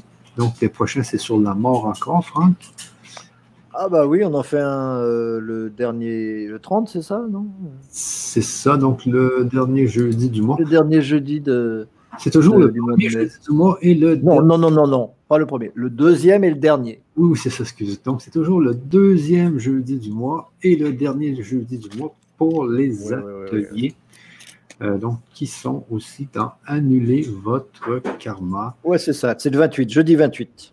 Et juste au mois d'août que l'on va euh, stopper un peu parce que tout le monde est en pause au mois d'août, mais euh, jusqu'au mois d'août, ça continue après le mois d'août, ça continue, bien sûr. Et c'est des grandes, il y a beaucoup de prise de conscience, il y a beaucoup de compréhension aussi qui font en sorte que le, le fameux mental lâche prise. Enfin, le fameux, le fameux mental arrête de vous dire euh, non, ça se peut pas, non, si, non, attention. donc, ce que l'on peut faire, les ateliers 2 sans avoir fait le niveau 1 ah, ben, sachez que le niveau 1 est intégré dans le niveau 2 de toute façon. Mais oui, c'est un cadeau de plus. Oui, oui, c'est intégré. Donc, euh, dans le, dans le produit que vous voyez actuellement, il y a le niveau 1 aussi. Là, on parle à ceux qui ont déjà à ceux qui connaissent déjà le projet métaquantique. Donc, le, produit actuel, annuler votre karma, c'est vraiment le niveau 2 actuel. Donc, si vous avez le niveau 2, ne prenez pas ce produit parce que c'est le produit euh, euh, du niveau 2, mais qui, est, euh, comment on pourrait dire, qui a été, qui a été allongé, élongé.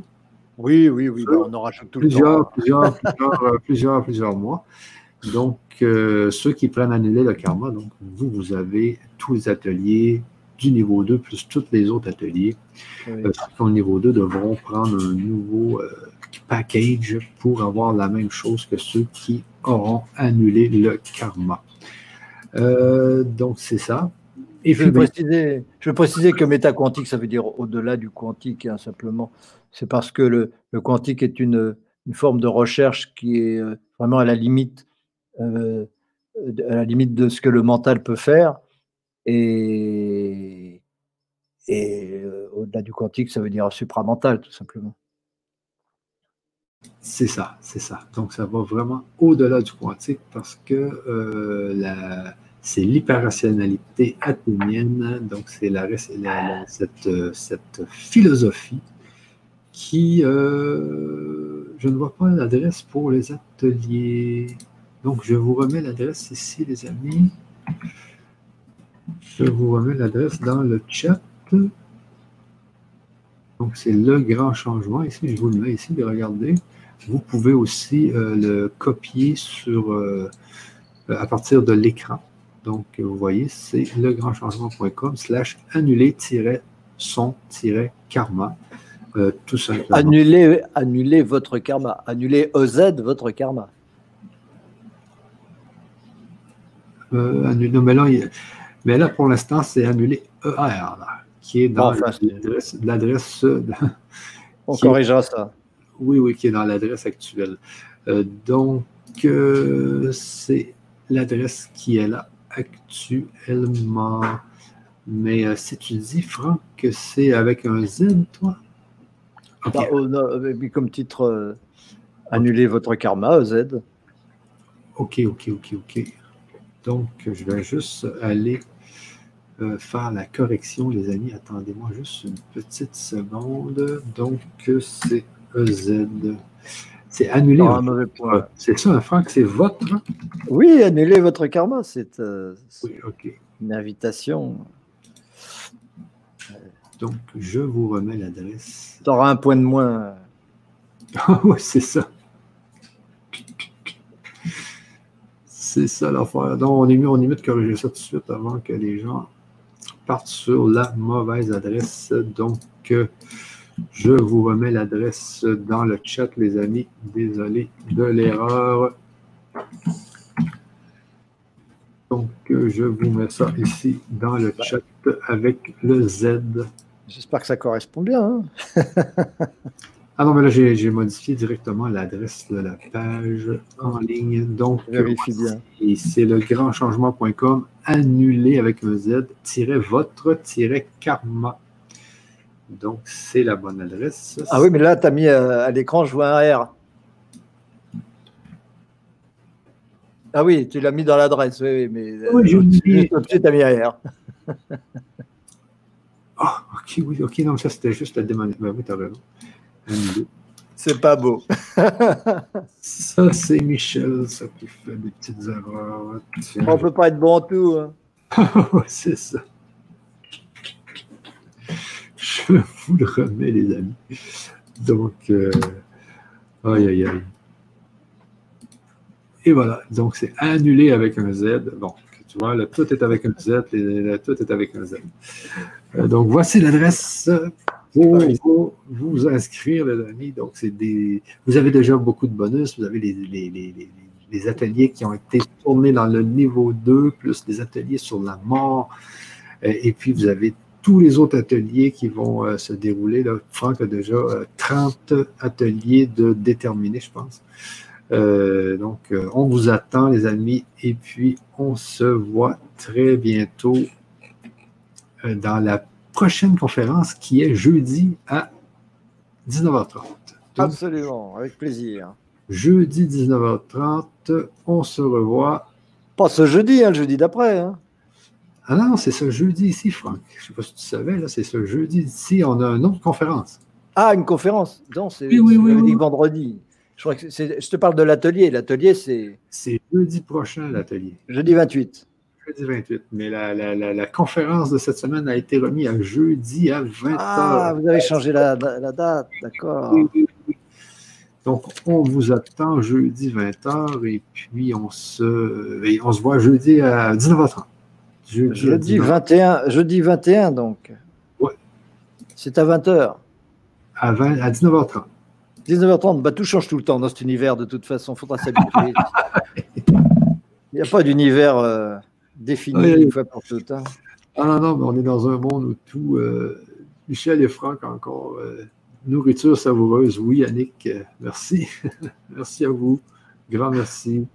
Oui, merci. Jeudi de l'ascension. On dit que c'est jeudi de l'ascension en plus. Ah ouais, c'est jeudi de l'ascension.